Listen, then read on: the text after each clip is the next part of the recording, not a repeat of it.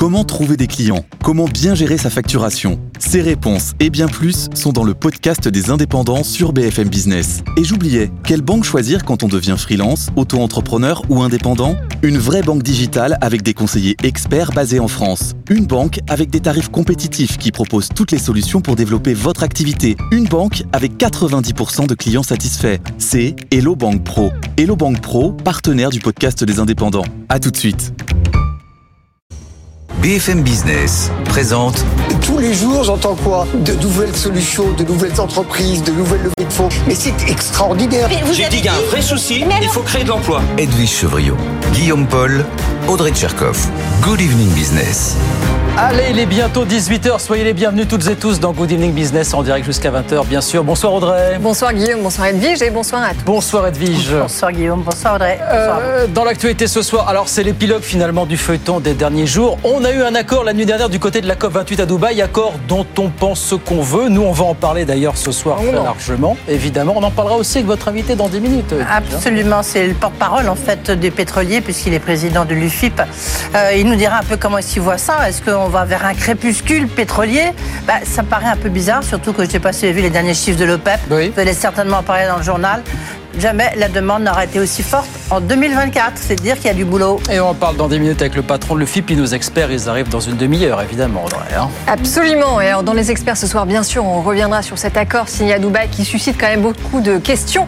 Et puis, on parlera de la dette de la sécurité sociale parce que ça pourrait être la prochaine bombe à retardement pour le gouvernement. Et puis, bien sûr, les salaires, puisque les négociations salariales annuelles vont commencer dans les, entrepri- dans les entreprises. Alors, à quoi faut-il s'attendre? Eh bien, ce sont les experts de SIA Partners qui ont fait leur simulation. Et qui nous disent ce que nous disent beaucoup d'autres acteurs, ça va être tendu forcément dans les entreprises. Ouais, les NAO, fameuses NAO. Fameux NAO, effectivement. Voilà le programme non exhaustif. En tout cas, on est ensemble jusqu'à 20h sur BFM Business. À tout de suite. À tout de suite. Good evening business, le journal.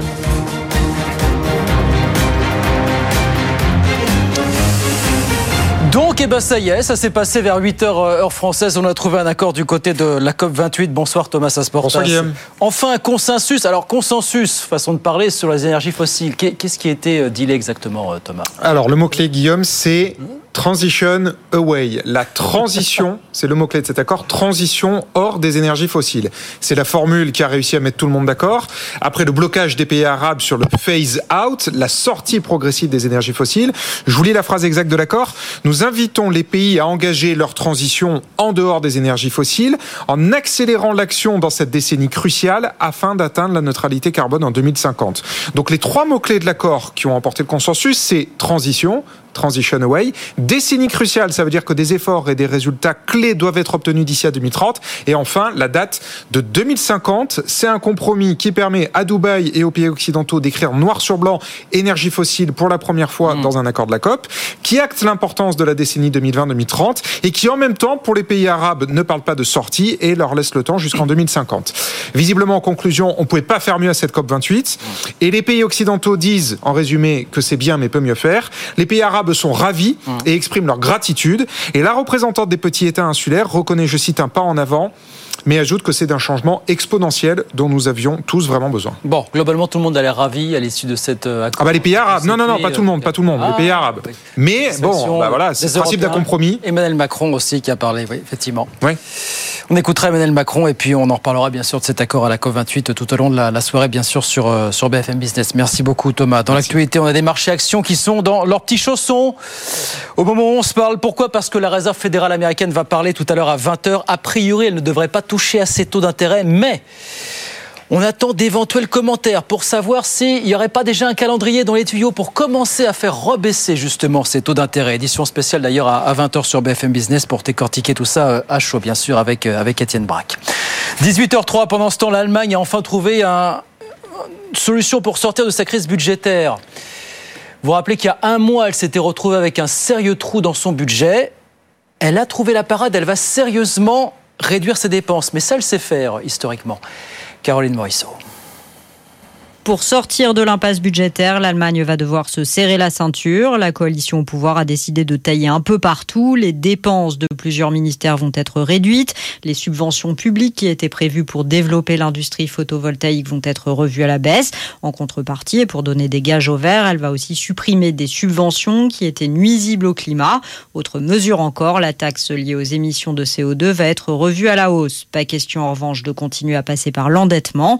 Après avoir dérogé pendant 4 ans à sa fameuse règle du frein à l'endettement, une règle qui limite le déficit budgétaire annuel à 0,35% du produit intérieur brut. L'Allemagne a décidé de se plier à nouveau à cette mesure en 2024. Pas question non plus de tailler dans les dépenses sociales, une ligne rouge pour le chancelier Olaf Scholz. Toute cette crise vient en revanche fragiliser un peu plus une Allemagne qui tourne déjà au ralenti.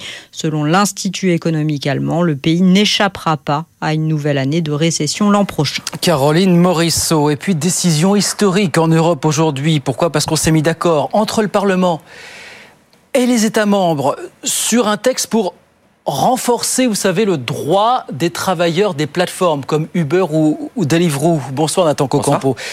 C'est la première fois qu'on essaie de mettre en place un cadre législatif pour ces travailleurs. Qu'est-ce qui pourrait éventuellement changer pour ces millions de travailleurs, Nathan? Alors, ce texte prévoit de requalifier comme salariés des travailleurs aujourd'hui considérés comme indépendants. Typiquement, une personne qui travaille chez Uber, Deliveroo pourra déclencher une présomption de salariat et faire valoir ses droits en tant que tel. Il pourra ainsi obtenir un salaire minimum, des indemnités maladie, des congés payés. Alors concrètement, cinq critères ont été définis par le Parlement européen. Il faut par exemple que la plateforme fixe des niveaux de rémunération, supervise à distance les prestations ou encore impose le port d'uniforme. Si deux de ces cinq critères sont remplis, le travailleur pourra demander une requalification. Libre à la plateforme ensuite de présenter des preuves dans le sens contraire. Selon le Parlement, plus de 5 millions de travailleurs des plateformes seraient concernés en Europe. Donc là, l'idée, c'est d'avoir un cadre législatif commun pour les 27 Parce que ce qui se passe, c'est que pour l'instant, chacun fait son truc dans son coin finalement. Oui, en France, on a choisi la voie du dialogue social avec la création de l'autorité des relations sociales des plateformes d'emploi.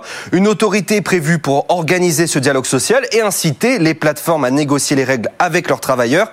Et une avancée notable depuis l'obtention d'un revenu minimum chez Uber Eats et Deliveroo en début d'année.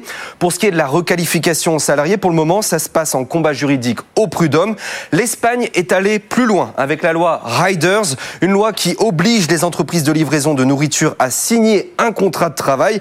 Mais les plateformes comme Glovo préfèrent euh, pour le moment écoper d'amendes plutôt que de respecter ce droit. Deliveroo a tout simplement choisi de quitter le pays. Enfin, un mot de Just Eat. La plateforme voulait bousculer le secteur en lançant il y a deux ans 4500 recrutements en CDI en France hmm. en 2021.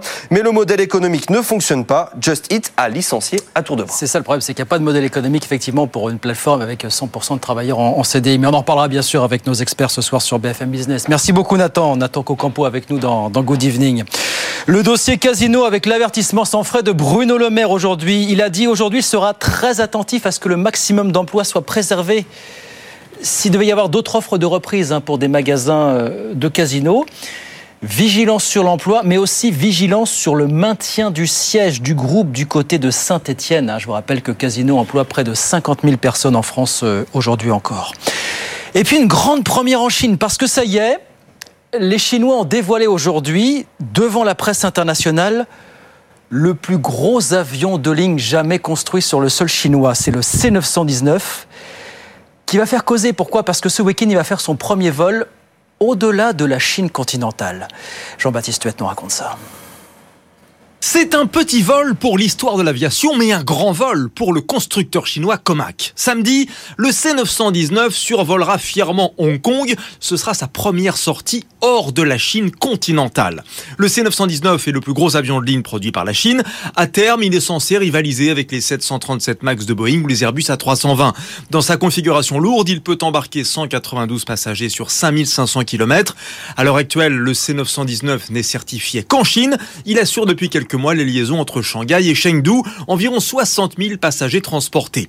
1061 commandes ont d'ores et déjà été passées par une trentaine de compagnies chinoises. Lors de la cérémonie, les autorités ont vanté sa conception aérodynamique, son système de propulsion de pointe, ses matériaux avancés Oublions de préciser au passage qu'une grosse partie des composants est fabriquée en Europe ou aux États-Unis.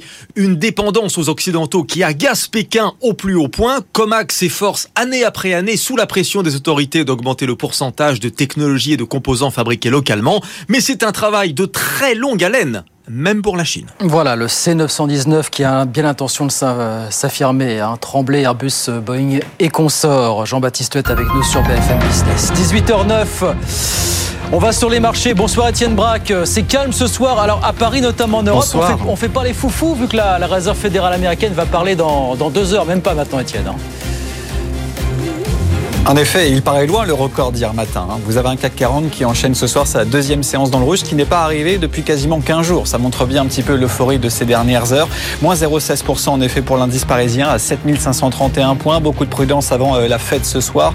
Du côté euh, des valeurs, beaucoup d'actualités ce soir, notamment à Madrid, avec regardez notamment la maison mère de Zara, Inditex, qui publie ce soir un, record de plus de 4 milliards sur 9 mois. C'est plus que l'année dernière en l'espace de 12 mois. Vous voyez quand même, quand même c'est hallucinant ce qui se passe du côté de, Inditex avec une marge opérationnelle de plus de, de 20%. C'est très rentable aujourd'hui au point que c'est la première capitalisation euh, en Espagne. À noter Carrefour qui perd plus de 5% ce soir euh, à la clôture. Vous savez, le groupe est présent en Argentine et il y a pas mal d'inquiétudes avec euh, le président Milei, avec notamment eh bien, une forte dépréciation du pesos qui est attendue dans les prochaines semaines et Carrefour réalise quasiment 4% de son chiffre d'affaires en Argentine. Donc par rapport à cela, il y a des inquiétudes. Le titre revient à 16,12 euros. Et puis euh, à noter les cours du pétrole qui repartent déjà de, l'avant, avec euh, notamment la demande qui est attendue record pour l'année prochaine. Donc les cours du pétrole qui ont très largement dévissé ces dernières semaines se reprennent, plus 1,5% pour le Brent à 74 dollars, quand le WTI est toujours proche de ses niveaux de juin dernier à 69 dollars. Et donc la bourse de Paris qui fait une pause avant la fête ce soir, moins 0,16% à la clôture, toujours au-delà des 7500 points, 7531 points au fixing. Merci beaucoup Étienne. On regarde rapidement ce qui se passe à Wall Street. Je vous disais, c'est calme aussi. Hein. La fête parle à 20h, édition spéciale avec Étienne d'ailleurs sur BFM Business. Le Dow Jones à l'équilibre, 36 581 points. L'indice Nasdaq de son côté qui grappille 0,1%, 14 546. 18h10, Olivier Gantois, le président de l'UFIP Énergie Mobilité, et l'invité d'Edwige Chevrillon. C'est la grande interview dans un instant sur BFM Business. À tout de suite. BFM Business présente Edwige Chevrillon, la grande interview. Bonsoir à tous, bienvenue dans cette grande interview où je reçois euh, ce soir le porte-parole des pétroliers français puisque c'est Olivier Gantois qui est président de l'UFIP Énergie euh, Mobilité. Bonsoir Olivier Gantois. Bonsoir. Merci d'être là. Je ne sais pas si pour vous c'est un soir de victoire ou pas après cet euh, accord entre guillemets historique à la COP 28, où c'est vrai que ça y est, c'est engagé la transformation vers le fait d'aller vers une transformation euh, où il n'y aura plus de pétrole, mais évidemment à terme. Est-ce que ce soir vous êtes euh, vous êtes plutôt content, heureux euh, Vous vous dites à ah, quelle victoire Vous êtes dans quel état d'esprit? Non, c'était pas un combat pour nous. Euh, en revanche, je trouve que la bonne nouvelle pour la planète et donc pour la population, c'est que le monde, en tout cas 198 pays et parmi les plus émetteurs quand même, le monde va prendre des mesures pour baisser les émissions de gaz à effet de serre. Et ce qui est nouveau, c'est qu'il relie ça au fait que cette baisse des émissions de gaz à effet de serre passe par un renoncement aux énergies fossiles. Ça, c'est nouveau. Oui. Alors, c'est nouveau. Est-ce que c'est est -ce c'est vraiment euh, historique pour vous? Ben, Si jamais ces 198 pays mettent en place des mesures, comme le fait l'Union européenne, par exemple, mettent en place des mesures pour traduire dans les faits ces intentions, ça, c'est une très bonne nouvelle pour la planète. En même temps, vous voyez, ça me fait penser à ceux qui disent mais les, il faut plus voyager, c'est très mauvais pour la, planète. Et puis vous regardez les chiffres qui viennent sortir euh, de l'IATA et qui montrent qu'il y a entre 4 milliards et demi et 5 milliards de, gens qui vont voler en 2024. Donc c'est une année record. Là, l'OPEP tout à l'heure, elle a donné ses chiffres hein, pour la, la demande de pétrole. C'est aussi une année record. C'est pas un peu contradictoire tout ça? Si c'est contradictoire, et notamment euh, ce qu'il faut, c'est inverser cette euh, courbe qui pour l'instant consiste en une croissance continue de la demande pétrolière mondiale. Donc à l'heure où nous parlons, 103 millions de barils par jour. C'est un niveau en effet qu'on n'avait jamais observé. Et d'après l'Agence internationale de l'énergie, on va arriver à 108 vers 2028. Et après, ça baissera. Et si après ça baisse, là, on est sur la, sur la bonne pente, si j'ose dire. Comment, comment, je reviens toujours sur cet accord euh, qui est quand même très important.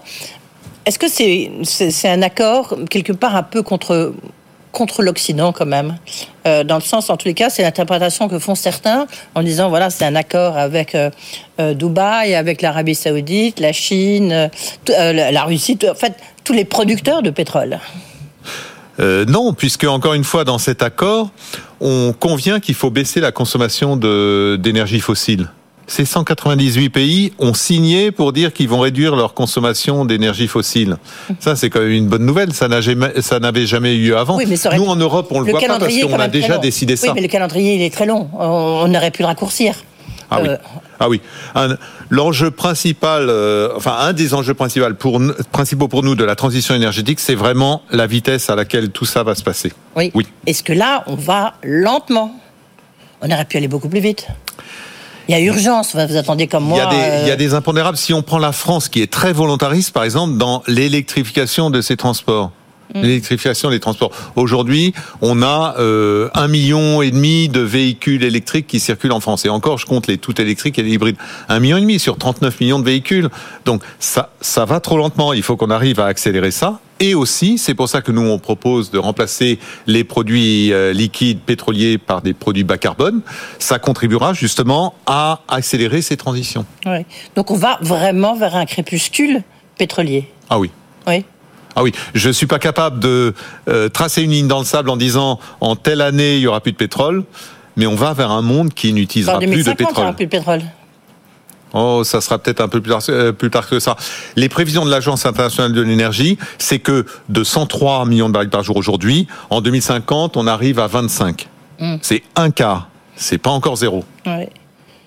Oui, mais en même temps, dans l'accord, vous regardez, ils vous disent il faut l'objectif est d'atteindre zéro émission nette d'ici 2050, euh, conformément aux préconisations de la science. Oui, c'est-à-dire que en 2050, ces fameux 25 millions de barils par jour de pétrole, mm. il faudra qu'ils soient compensés par des systèmes soit de captage des émissions, qui commencent à se développer massivement, soit d'utilisation des puits naturels de carbone.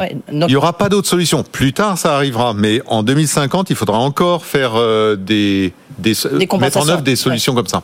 Le, comment, lorsque vous, puisque encore une fois, vous représentez l'ensemble de l'industrie pétrolière française, hein, euh, donc c'est vrai qu'il y en a un qui est un peu plus gros que les autres, on va dire ça comme ça. Euh, comment est-ce que une industrie comme la vôtre fait pour gérer la sortie euh, du pétrole? C'est ici la branche sur laquelle vous êtes assise. Oui, oui, oui. Moi, j'appelle ça se tirer une balle dans le pied. Oui, si vous préférez. Et, euh, et oui, on fait ça. Donc, les gens entendent ce, discours de volontarisme dans la baisse de la consommation de pétrole de façon cynique, mais non, non, non, non. Mais ok, c'est une chose qu'il faut. Mais donc, ça se gère comment? Comment est-ce que vous vous le préparez? Ben, on prépare euh, en ayant des solutions de remplacement du pétrole par d'autres matières premières.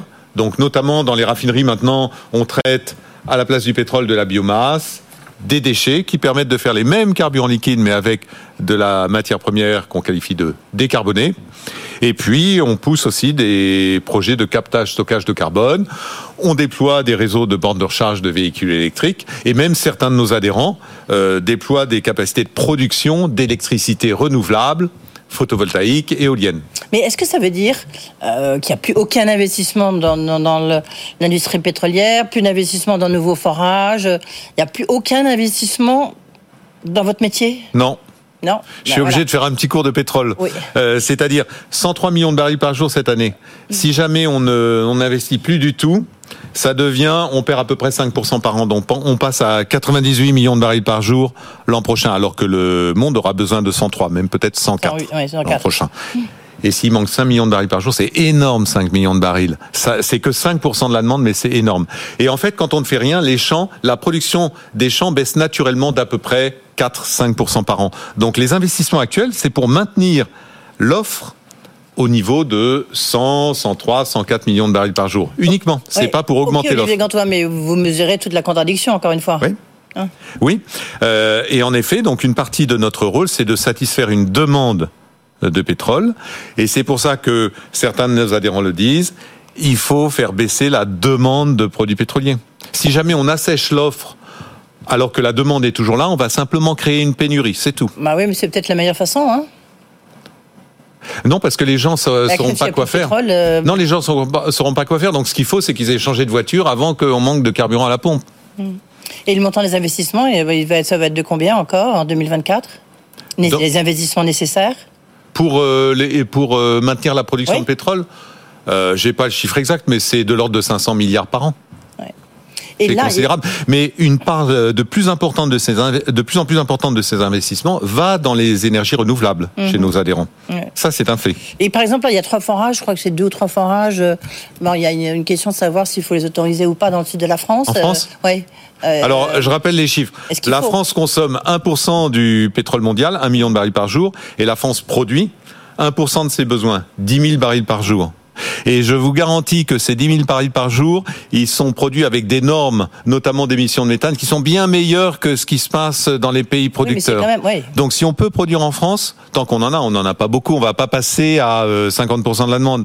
On a intérêt à produire en France, c'est mieux fait, et en plus, euh, c'est une partie de notre autonomie énergétique, donc c'est vous très pensez bien. qu'ils vont être autorisés? Je le souhaite en tout cas qu'il soit autorisé. Et je peux vous dire que ça sera fait de façon très responsable. le, le- un autre gros bémol euh, par rapport à cet accord historique, enfin qui est quand même une, une- une vraie, une vraie étape hein, qui est franchie, Oui. c'est qu'en fait aucun financement supplémentaire n'a été prévu pour aider les pays en développement à faire face justement au coût énorme de l'abandon progressif des énergies fossiles. C'est une autre contradiction. Comment, les, comment aider euh, ces pays en voie de développement? Nous, c'est plus facile, hein, parce que nous, on a fait notre développement et on est même sans doute responsable de ce qui se passe. Oui, alors là, euh, on, on sort un peu de mon de mon champ de compétences, si j'ose dire. Mais je dis pas ça en disant que le problème n'existe pas. Au contraire, le problème est entier parce que il y a un double problème en effet. Mais les deux sont assez liés. Euh, D'une part, certains pays vont pâtir du réchauffement des effets du réchauffement avant les autres, et d'autre part, certains pays ne se sont pas encore développés. Et, et donc, en effet, il va y avoir une problématique de transfert de sûr. entre certains pays et d'autres. Mais une fois que j'ai dit ça, euh, je ne suis pas compétent pour dire comment ce transfert devra avoir lieu. Est-ce que vous avez vu en tous les cas cette déclaration de la Russie, l'un des plus gros producteurs hein, de- du reste intéressant quand on regarde qui sont les plus gros producteurs, les États-Unis, la Russie, l'Arabie Saoudite, hein, euh, qui, qui dit attention. il faut éviter une sortie chaotique des énergies fossiles, euh, tout en saluant évidemment le compromis euh, signé à Dubaï. Une sortie chaotique, c'est ça veut dire quoi? La sortie chaotique. Est-ce enfin, que vous partagez je suis pas cette- dans la tête des Russes. Non, non, mais, mais, est-ce que vous vous partagez cette crainte Oui. d'une sortie chaotique? Euh, oui. Euh, si jamais, par exemple, on assèche l'offre alors que la demande n'a pas baissé, euh, là, ça sera chaotique. Parce qu'encore une fois, on créera une pénurie. Et quand il y a pénurie, c'est la foire d'empoigne. Hein. Mhm. Les gens, ils sont pas prêts à laisser passer l'autre euh, alors qu'il n'y a pas assez de carburant pour tout le monde. Hein. Donc, en effet, ce qui serait chaotique, c'est de contraindre la production alors que la demande n'a pas baissé. Donc, il faut absolument trouver les leviers pour faire baisser la demande. Par exemple, accélérer le déploiement, le remplacement des véhicules thermiques par des véhicules électriques. Il y a des mesures comme ça, concrètes, qui vont permettre, en effet, de sortir du pétrole. Elles existent, mais après, justement, ça fera le lien avec ma question d'après. C'est des questions de coûts, c'est des questions de prix, Olivier Gantois. Euh, Est-ce qu'il faut s'attendre à une flambée des prix, en- encore une nouvelle flambée des prix de l'essence, ou au contraire, on a vu qu'il baissait un peu, euh, le prix à la pompe, hein, bien sûr. Euh, Comment est-ce que, quelle perspective vous voyez? Alors, je rappelle que ça fait un an que le prix du pétrole est plus ou moins dans un tunnel entre 75 et 85 dollars. Euh, là, ce matin, on était à 80, à 75, pardon, on était plutôt dans, plutôt dans le bas du tunnel, mais Bah, on n'a pas vraiment traversé ce que les analystes appellent un plancher de, de prix. Ça veut dire que les prix sont mollassons, et ça, c'est parce que le marché continue à craindre que l'activité en Chine ne baisse, ce qui n'est pas le cas hein, pour l'instant, et que ça fasse baisser la demande et qu'il y ait un excédent. Donc ça, euh, ça c'est ce qui fait baisser les prix. Ce qui maintient les prix, ce qui fait que les prix ne vont pas baisser significativement, c'est que l'OPEP continue à euh, ouvrir le robinet, mais entrouvrir le robinet de manière à ce qu'il n'y ait pas d'excédent. Et tant qu'il y a ces accords, là, ils ont con- conclu de nouveaux accords pour début 2024 pour limiter leur production, pour éviter des excédents. Tant qu'il y a ces accords, ça maintiendra les cours à ce niveau. Et puis encore une fois, le monde consomme plus qu'il n'a jamais consommé. Donc ça, ça fait que les prix resteront élevés, mais à mon avis, ils ne vont pas augmenter significativement à cause de cette crainte du marché que euh, la Chine ne ralentisse. Donc on va rester, en tous les cas, pour le prix à la pompe, toujours euh, aux alentours de 1,90, 1,95 Je suis incapable de le prédire, mais c'est quand même ma prédiction aujourd'hui. Oui. D'accord. Et est-ce qu'il y aura du diesel à Noël euh, On a vu, euh, en tous les cas, les inquiétudes, c'était il y a un mois, de l'Agence internationale de l'énergie, qui s'inquiétait à propos justement de la quantité de diesel disponible en Europe. Aujourd'hui, on est donc euh, quasiment fin décembre. Alors, ce ce qu'il faut voir, c'est qu'on a on a passé un automne un peu délicat. Il y avait un certain nombre de raffineries qui avaient des problèmes. Euh, Et de raffinerie, donc c'était pas une question de pétrole brut, c'était une question de transformation de ce brut en carburant. Euh, il y a également une très grosse raffinerie qui vient de démarrer au Nigeria, qui a démarré avec six mois de retard. Donc tous ces effets conjugués faisaient que, à un moment, euh, cet automne, il y a eu euh, une légère insuffisance de production de gazole. Du coup, l'AIE a dit il y aura un problème cet hiver puisqu'on a toujours un embargo sur le gazole russe dans l'Union européenne.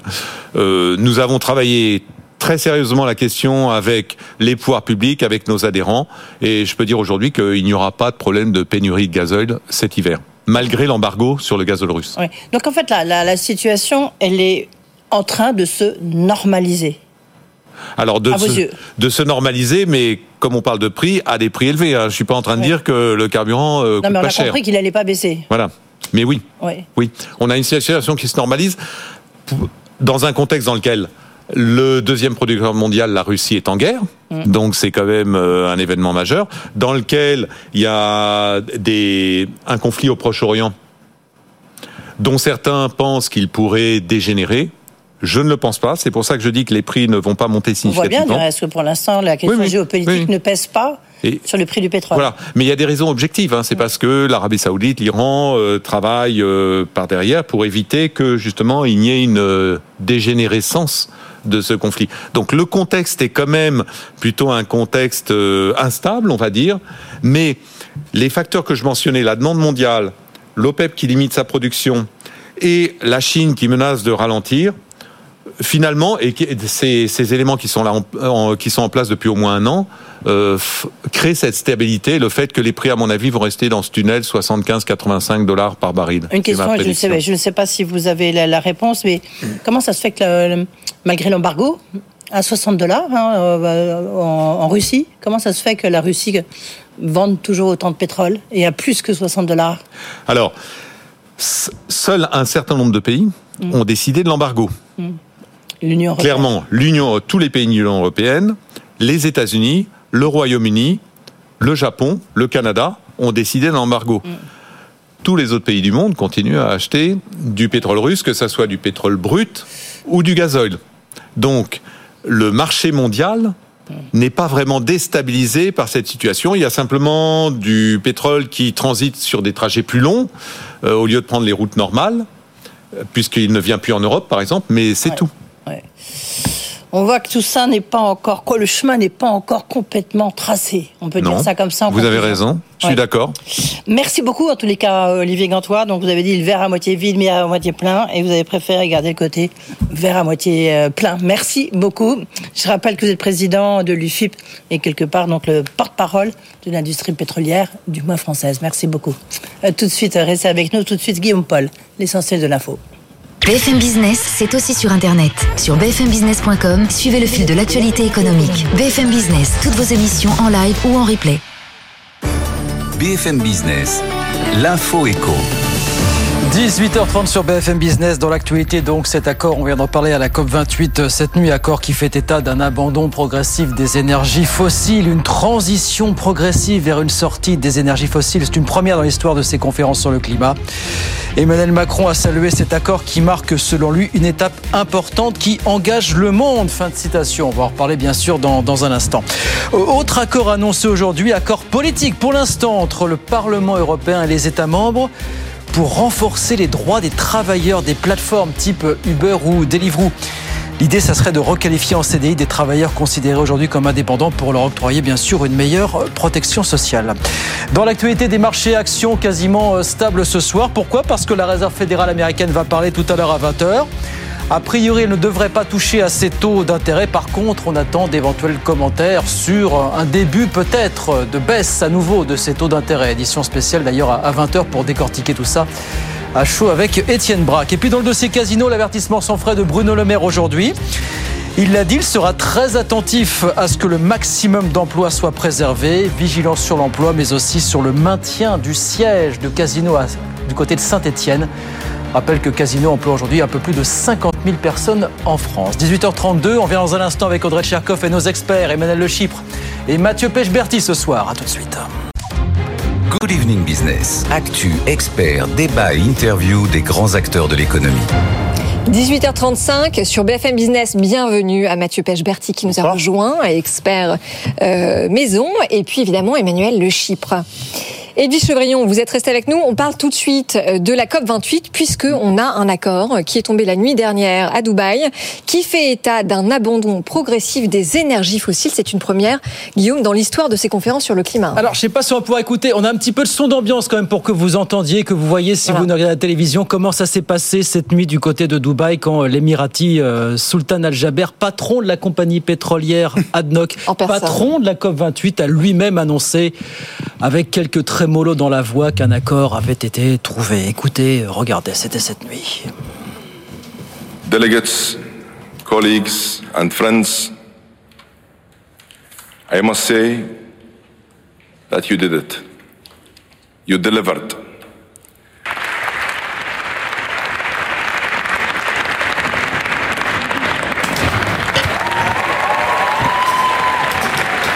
Voilà, donc tout le monde euh, s'embrasse. Il y a quelques trémolos. Il y a un peu de fatigue, hein, parce qu'on a joué les prolongations une partie de la nuit quand même pour aboutir à, cet accord. Est-ce que c'est un accord historique? Alors voilà ce sur quoi apparemment nous allons nous écharper pendant de longues minutes. Euh, il me semble en effet que ça va être un débat intéressant, puisque je vous rappelle qu'hier soir, sur ce même plateau, euh, on en parlait avec Corinne Lepage, avec Edwige Chevrillon, et on se disait qu'il était tout à fait possible que cette COP28 ressorte sans accord. Or, là, c'est l'inverse. Non seulement on a un accord, j'ai envie de dire que c'est un accord historique, même si je vous vois sourire, messieurs. Pourquoi? Parce que c'est la première fois que les énergies fossiles sont mentionnées de euh, cette fin des manière. énergies fossiles. La sortie Mmh. des énergies fossiles. Et ça, dans un contexte géopolitique ultra tendu, dans un contexte de guerre, avoir rassemblé 198 pays sur le sujet, avoir réussi à convaincre tous les pays de l'OPEP, il me semble que c'est un tour de force. Accord historique ou pas? Allez voilà, parce que c'est le terme que tout le monde emploie à dessin depuis ce matin finalement. J'ai l'impression Emmanuel. d'une midinette qui vient de regarder un film de Noël. C'est-à-dire, non mais. Non, mais Emmanuel. c'est quoi ces propos, Ah ouais, alors là, pardon, non. Non, Non, mais je, non, mais non. parce que vous- je Bah trouve que vous vous enthousiasmez pour, pour, un, pour un théâtre. Qui, où on nous fait le coup à chaque fois. Alors, comme Laurent Fabius, il nous annonce avec euh, la larme à l'œil qu'on a trouvé un accord. Mais regardez les bilans quand même de toutes ces COP qu'on a signées euh, de façon Mais ça grandiloquente. avance, ça avance quand même. Mais ça avance à oui, peine. Enfin, Non, il y a un moment où oui, faut mais arrêter de, avance. faut arrêter de dire que que c'est des, que c'est des grands moments. C'est pas vrai, c'est pas vrai. Ça, ça, on, on, on se met d'accord sur des choses. Je vous donne un exemple. Prenez les chiffres. Enfin, regardez la COP 2020, la COP 26. La COP 26, c'était pas si loin, c'était il y a deux ans. Oui, si on avait appliqué les résultats de la COP 26, on aurait quasiment une trentaine de gigatonnes d'émissions de CO2 en moins. On en a 0,5. Donc, moi, je veux bien que tout le monde soit content, euh, s'embrasse et des trémolos dans la voix pour dire qu'on a trouvé un accord. Mais c'est pas parce qu'on a joué sur un mot pour dire la fin des énergies fossiles que franchement ça va changer quelque Non, chose. je- pense je- je accorde suis pas d'accord avec vous, Énormément de, de- et regardez l'histoire. Et à chaque fois on nous refait l'histoire. On prend des grandes décisions, on se fixe des grands objectifs qu'évidemment on ne tient pas. Donc à la COP d'après, on fixe des objectifs Mais encore plus ambitieux. Non, mais c'est très intéressant ce que, toujours ce que, les ce mêmes que vous nous dites ce soir, Emmanuel Le Chip, c'est qu'en fait, en réalité, il faudrait arrêter de se parler, arrêter de se rencontrer et arrêter de s'engager sur des calendriers et des échéances et Non, des objectifs. le- Ah, très bien, donc le- on ne fait plus rien. Le principal point d'achoppement, le principal Bah, non, mais alors on fait quoi Cette COP, non mais attendez, la COP, elle a, elle a, elle a, elle a beaucoup de, de- de- d'avantages, elle a beaucoup d'intérêts, notamment un, à mon avis, qui est le principal intérêt. Mais tout ce qui s'est passé en coulisses. seul- 198 pays c'est qui le sont seul autour de la endroit table au monde où tout le monde a la même voix, un petit peu. Non, mais Ouais, je, suis. Entièrement d'accord. Et, et pour moi, le principal Voilà. intérêt de cette COP, c'est comment on corrige finalement les inégalités, comment on corrige les déséquilibres, et, et etc. Mais sur l'aspect stratégie énergétique, etc., ça a quand même montré très largement son Tout ça tient au efficacité fait qu'une fois de plus, il n'y a pas de date, il n'y a pas d'objectif Il y chiffré. a un objectif Non. 2050. hein. Oui, Un oui, objectif 2050. Mais d'ici là, on est c'est d'accord. au rythme où vous voulez.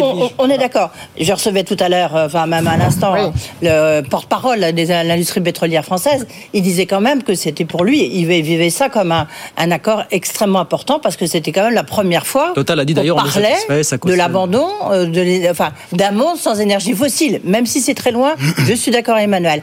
Là où il y a des bémols, personnellement, je trouve, c'est que tu n'as aucun financement financement euh, de prévu, aucun financement euh, à la clé pour notamment les pays de développement pour euh, savoir comment est-ce qu'ils vont pouvoir compenser cet, cet abandon de l'énergie fossile, parce que eux, il faut qu'ils se développent, hein, justement. Il y a pour les pays pauvres, il y a un petit fonds tout petit où on a mis très peu d'argent, mais- mais il y a quand même cette avancée importante de d'abandon des énergies fossiles. Oui, parce que si je rebondis justement sur ce que vous venez de dire, Emmanuel de Chypre, en effet, euh, force est de constater, on le sait tous sur ce plateau, que la diplomatie, euh, ça reste avant tout des intentions. Mais ce que je trouve intéressant, c'est que le signal qui est envoyé aujourd'hui au marché euh, et aux industriels, euh, c'est un signal très fort, euh, avec un vrai tournant, en tout cas sur la manière dont on envisage le monde. Qu'est-ce qu'il y a de différent par rapport aux signaux précédents qu'on a jugés eux aussi très forts et, euh, et emblématiques et qui, et qui n'ont produit aucun effet Alors, mais je, je vous rappelle... quand même qu'il y a un impact néfaste. C'est une forme de reconnaissance de l'impact néfaste des énergies du pétrole, des énergies fossiles Oui, je sur la en doute. Non, mais tout le monde le ça sait. fait, ça fait je veux 30 dire, ans oui, le mais- rapport du GIEC qu'on qu'on mais non, mais l'Arabie Saoudite, c'est pas le rapport du GIEC. Excusez-moi, ils ont, enfin, vous voyez, c'est pas leur problème. Non, mais surtout qu'il y a, il y, a, il y, a, il y a quoi deux ou trois jours, l'ensemble des pays de l'OPEP et l'Arabie Saoudite ont signé une lettre qui, est, qui a été envoyée à tous les pays pour dire on n'actera pas la sortie, même progressive, des énergies fossiles. Et en fait, ce qui se dit en coulisses, et ça c'est très intéressant, c'est que euh, cette pression qui était exercée par l'Arabie Saoudite sur les Émirats Arabes Unis, au final, euh, elle s'est, affaiblie parce que les Saoudiens euh, ont compris l'enjeu diplomatique qu'il y avait euh, pour leurs amis. En et- fait, un- émiratis, et ils n'ont pas voulu pas compromettre énergétique. ce moment qui était trop important pour eux. C'est un- oui, et ce que vous dites est important à la fin, bien que sur le début je suis plutôt d'accord avec Emmanuel, c'est que Mais à la fin, vous c'est êtes d'accord avec moi. c'est que c'est d'abord un enjeu politique de pays du Moyen-Orient, qui sont évidemment les pays producteurs, mais vous savez très bien qu'il y a une rivalité évidemment entre l'Arabie Saoudite, le Qatar, euh, Dubaï.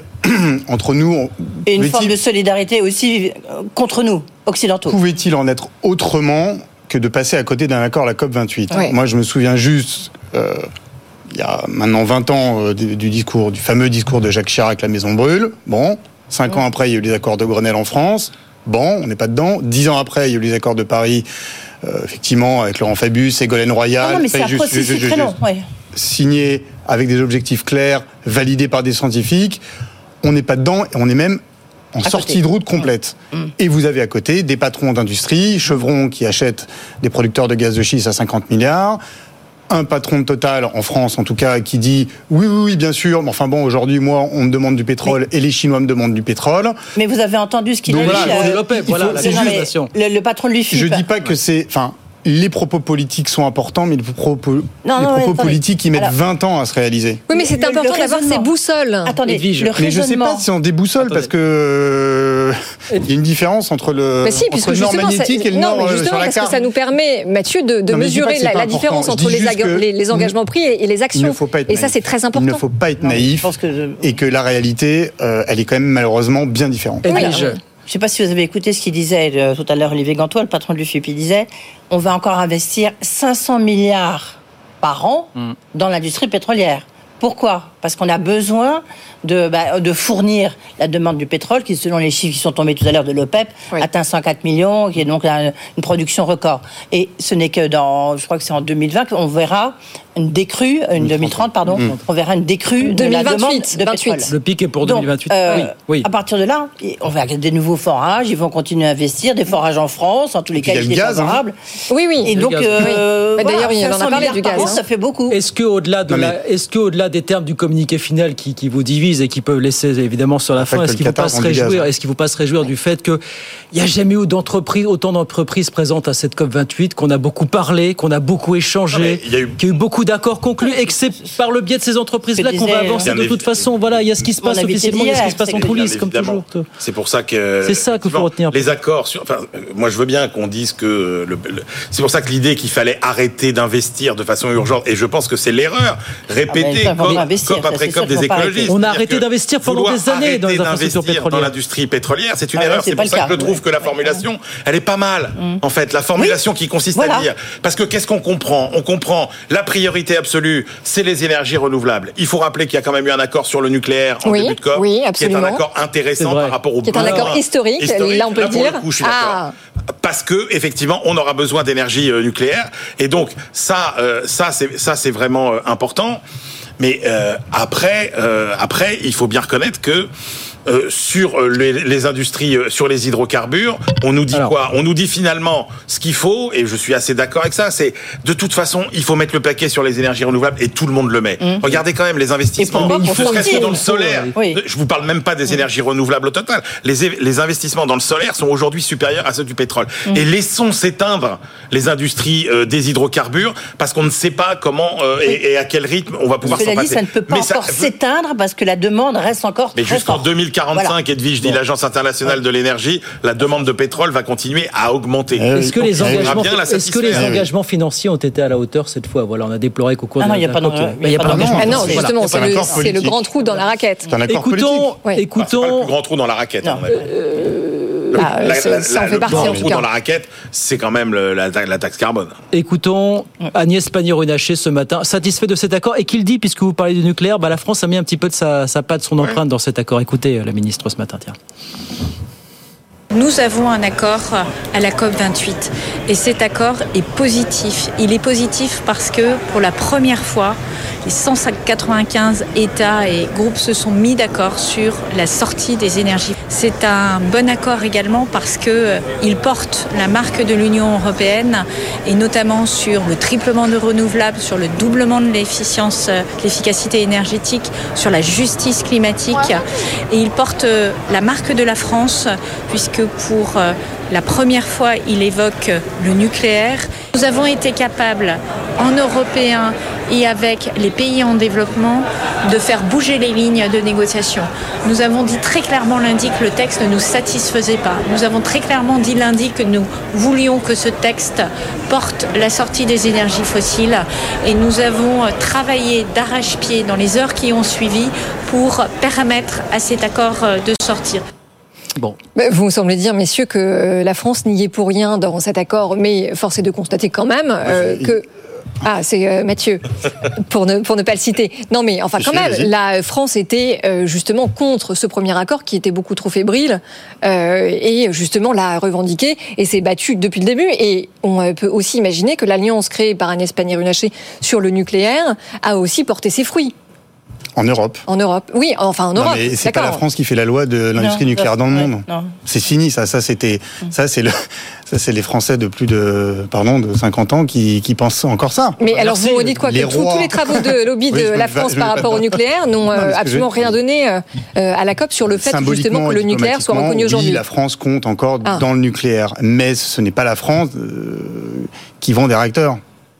Non, mais c'est vrai que ce n'est pas la France qui construit des réacteurs dans le c'est- monde. c'est vrai que le nucléaire a retrouvé- Les rares réacteurs qu'on construit dans le monde, ils marchent pas. Mais, non, mais je vous parle pas de ça, je vous parle du lobby diplomatique. Mais le, le lobby diplomatique, vous avez la Chine.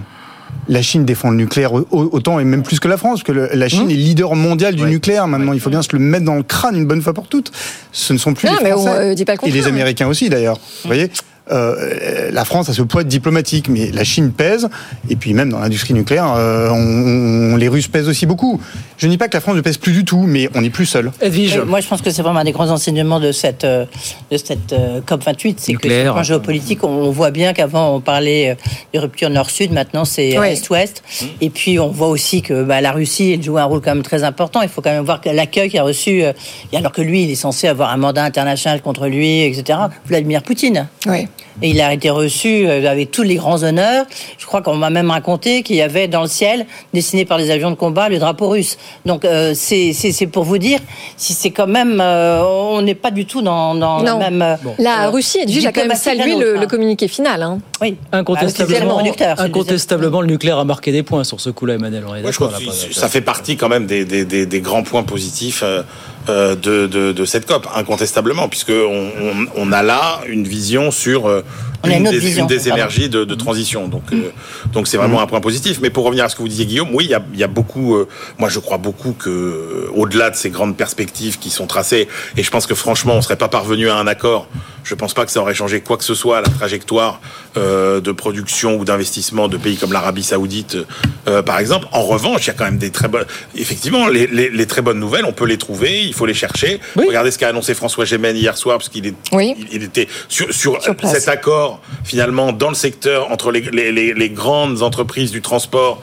Pour voilà, moi je pense qu'on va y aller euh, comme ça. Mais encore une fois, moi ce qui me gêne le plus finalement, c'est que euh, on ne sort pas des grandes déclarations d'intention qui n'ont jamais marché jusqu'à maintenant parce qu'on ne va pas dans la mécanique, c'est-à-dire qu'on ne met pas les mains Il y a dans pas le de financement cambouis derrière. des. Oui, d'accord. Là, C'est le financement et deux, c'est les, incitations. C'est-à-dire qu'en gros, c'est pas, c'est- comme il n'y a pas de contrainte, il faut bien envoyer des incitations. Il faut bien envoyer des signaux. Et comme on n'a pas beaucoup, en fait, on n'a quasiment pas d'avancée sur, objectivement, quand vous regardez les travaux des économistes aujourd'hui, quand on vous dit euh, les grandes politiques qui permettraient la transition écologique, bah, vous dites il y a quoi? Il y a la taxe carbone, il y a les subventions. Vous voyez bien que le rapport coût-efficacité des politiques de subvention, c'est pas le meilleur et que, objectivement, il y a une forme de consensus pour dire qu'une une taxation du carbone serait quand même la meilleure solution. Or là-dessus, on n'avance pas beaucoup. Mais alors, justement, puisque vous parliez de, de François Gémen, il a eu une formulation qui, à mon, à mon avis, va vous parler, euh, cher Emmanuel. Il a dit ce matin chez nos confrères de France Inter que manger une salade à côté d'une fondue, non, ça ne fait pas maigrir. De la même manière, investir dans les énergies renouvelables et continuer de faire monter la demande en énergie fossile, ça ne servira à rien.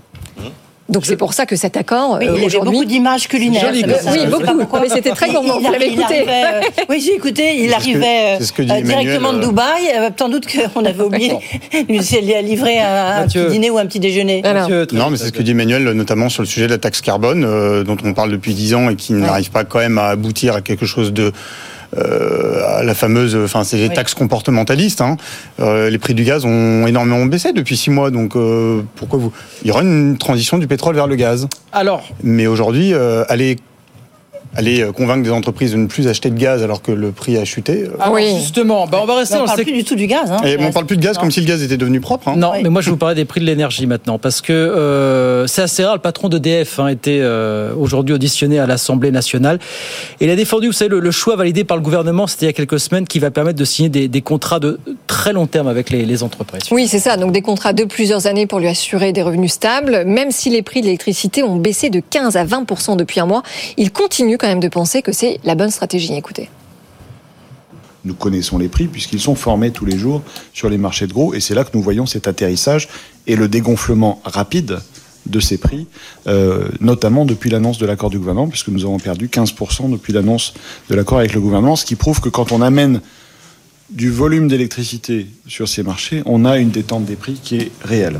Voilà, Luc Raymond à l'Assemblée. Alors c'est intéressant parce qu'il y a quelques mois, la base, donc, ouais. on, on conclut, il y a quelques semaines, on conclut cet accord. Il dit voilà, moi je, je souhaite signer des contrats de très long terme pour sécuriser un petit peu mes revenus. Sauf que pas de bol, en l'espace de quelques semaines, les prix d'électricité ont perdu 20%. Donc euh, est-ce que ça remet pas en cause sa stratégie là finalement Luc Alors d'abord, il faut dire que lui, il y a trois mois, nous parlait d'économie de guerre. Oui. D'accord Début septembre, avec Patrick Pouyanné, patron de Total, il nous parlait d'économie de guerre pour justifier le fait que les prix allaient rester hauts très, euh, très longtemps et qu'il fa- il fallait donc lui laisser euh, la liberté de ne pas trop le réguler. Aujourd'hui, la crise énergétique est finie. Voilà. Donc, vous regardez deux prix importants euh, sur les marchés. Le prix de l'électricité pour l'année prochaine, à un an, ça se passe toujours Mm. comme ça. Il était à 180 euros l'été dernier, on a 90 ce matin. Ouais. 90. Donc on n'est plus, en- on n'est plus en économie de guerre. Et Luc Raymond, qui, a, qui essaie de commercialiser des contrats de long terme dont vous me parlez, à 5 ans, les contrats 2028 qu'il a mis sur le marché il y a quelques semaines étaient autour de 90 euros. Là, on est à 68. En dessous de son fameux prix moyen qu'il a vendu, entre guillemets, qui est un prix 70, de référence de 70. Donc les prix de l'électricité, en tout cas, baissent. Et ils baissent parce que, effectivement, il y a plus de production nucléaire, tant mieux, mais aussi parce que les prix du gaz baissent. Donc, son pari était risqué, on verra, on jugera dans 2-3 ans, mais son pari Oui, mais alors était pourquoi est-ce dire... que dans ce cadre-là, il continue de dire que c'est finalement la meilleure option? Ah bah parce que lui, lui, de toute façon, il voulait pas de régulation. On lui disait, euh, fichez-moi la paix et laissez-moi faire mes contrats, fixer mes prix. Enfin, voilà, il veut, il veut, il veut agir comme une entreprise privée. Bon, c'est pas, c'est pas très étonnant. Il est patron d'une entreprise. euh, Pas d'accord. euh, Ah. Non, mais de son point, lui, il vient du privé. Il dirige une entreprise qui vient d'être nationalisée, qui aura, à mon avis, un jour vocation à, à bouger. Donc, euh, voilà, lui, il veut juste fixer des contrats de long marché, terme quoi. Il veut un prix du prix de pour marché. fixer, Oui, c'est ça, il va après- pour fixer sur 4-5 ans des prix élevés. C'est lui. Là où il est malin, c'est que Luc Raymond, il sait très bien que les prix de l'électricité vont baisser, sauf qu'il se disait ils vont baisser l'année prochaine. Ouais. Or, il baisse plutôt que prévu. Mais son, prix, euh, son pari, c'était de dire je vais fixer des contrats de long terme avec les entreprises et les fournisseurs à des prix plutôt élevés. Comme ça, je vais avoir des revenus à des prix élevés pendant 4-5 ans. Et pendant ce temps-là, je redresse les comptes d'EDF. Et là, les prix. Emmanuel, pas d'accord avec. Mathieu pas du ou avec Luc Raymond mais- non, parce que là, vous êtes en plein dans la, dans la perversité du, du court terme. C'est-à-dire qu'en gros, vous êtes, c'est- terrifiant, mais c'est cette idée que, euh, ah bah, dès que les prix flambent, là, on se dit, oh là là, ça va pas du tout, il faut faire quelque chose. Et puis alors, dès, dès qu'ils baissent, oh oui, oui, il nous faut- à long terme, on nous dit, il nous faut des, des prix, il nous faut de la visibilité. Et puis alors, dès que ça baisse, oh bah non, quand même, on se, on veut le prix de marché quand c'est le prix pas cher. Ouais. Mais je pense que c'est une, je pense qu'on en est là précisément aujourd'hui dans tous nos errements en matière de stratégie énergétique parce que on a privilégié uniquement ces prix de marché, que la réalité c'est que dans un secteur comme l'électricité, quand on ne se fie qu'au prix de marché, on est incapable d'avoir des prix qui intègrent le financement des investissements futurs. À quoi voulez-vous Et moi fier, je alors dis à Luc Raymond, tiens bon, il faut absolument bon, continuer dans la Ah, voie j'ai- de ces prix parce Attends, que. Oui. éventuellement Moi, je dis pas tant qu'il a mieux. tort, je dis que c'est risqué. Éventuellement, tant mieux si on a des prix moyens qui sont plus élevés, ça permettra de financer les investissements Mmh. futurs. Et surtout, vous serez sensible à ça, euh, Audrey, avoir la visibilité à moyen terme sur des prix de l'énergie, c'est pouvoir euh, investir. Absolument. Et, et notamment, si vous voulez vous référencer, Dans la transition. vous étalonner par rapport Ouais. à, tous, à toutes les contraintes de la transition, il vous faut absolument avoir le Bien. plus de visibilité. On est d'accord. hein, Donc moi, je dis, Luc Raymond, tiens bon. Le message est passé. Et surtout sur l'angoisse de, l'angoisse de vous l'avez évoqué évidemment, c'est de d'avoir l'État qui lui dit bah, tiens tu vas vendre à tel prix Oui, et puis ça sera prix, comme ça quoi. Ouais. Donc euh, lui c'est ce qu'il veut éviter à tout prix et ce qu'il est en train peut-être euh, d'obtenir notamment avec les fameux euh, contrats longs. Donc, qu'il en euh, hein. Vous croyez pas qu'il va pas vu venir quand même que les prix pouvaient baisser plus vite Oh, alors, je suis persuadé qu'il Ah. savait évidemment que les prix allaient Oui. baisser. Par définition, on est en crise, donc mais Ouais. pas aussi vite. Et personne d'ailleurs. Personne l'a vu. Moi, vous leur prêtez, vous Bah, leur tant mieux. à tous ces gens, vous Non, leur ça- prêtez beaucoup de pouvoir. Moi, je suis pas sûr du tout. Ah non, non, je pense Et que ça va pas. attendez, Allez. personne disait qu'on aurait à nouveau une crise énergétique, qu'on aurait des Ah bah, problèmes ça, de c'est la crise en Ukraine, quand même, qui a Oui, changé non, mais un peu la d'accord. Ce que je veux hein. dire, Oui, bah oui, c'est Bah, que, ouais, mais on c'est était encore la crise. Tout ça n'arriverait plus. Allez, Ouais. c'est fini. Ah bah oui. C'est Voilà, fini pour ce euh, soir. C'est fini. Merci beaucoup, jeunes gens. On s'attendait à 20 minutes heurtées. Elles ont été euh, Non. Mais viriles. Oh, Correctes, mais ça- on a dit en mal rugby. commencé, mais ça s'est bien terminé. Oui, oui, à la fin. tout- Oui, je, je, je- oui, oui. C'est Oui, j'y suis Voilà. allé un peu fort et je m'en excuse. Ah Tout va bien. Pardonnez-moi. Allez, allez. Excuse acceptée, Emmanuel. Vous serez réinvité demain soir. Merci à tous. Mathieu Pechberti, Emmanuel, Emmanuel Le Chypre, Edwige euh, demain, 18h10. euh, Euh, oh bah oui, euh, forcément Oui. l'incontournable. Il y a- Parce qu'il y a la fête ce soir, la Ouais. BCE demain, donc c'est qui? Jean-Claude Trichel, Jean-Claude Trichel. Eh oui. l'ancien président de la Banque Centrale Européenne, parce que quand même, bon bah il connaît à peu près le sujet, donc Un intéressant peu. de savoir, euh, nous aider à décrypter, et puis euh, surtout avec la Fed, bon, les perspectives. Ouais, 18h10, Jean-Claude Trichet demain soir ici sur le plateau de BFM Business. Merci à tous les trois, 18h57. Ils m'ont déjà usé, au bout il reste une heure. Ah oui, bah, on ne fait que commencer, Guillaume. Donc restez avec nous. On continue de décrypter l'actualité éco. À tout de suite.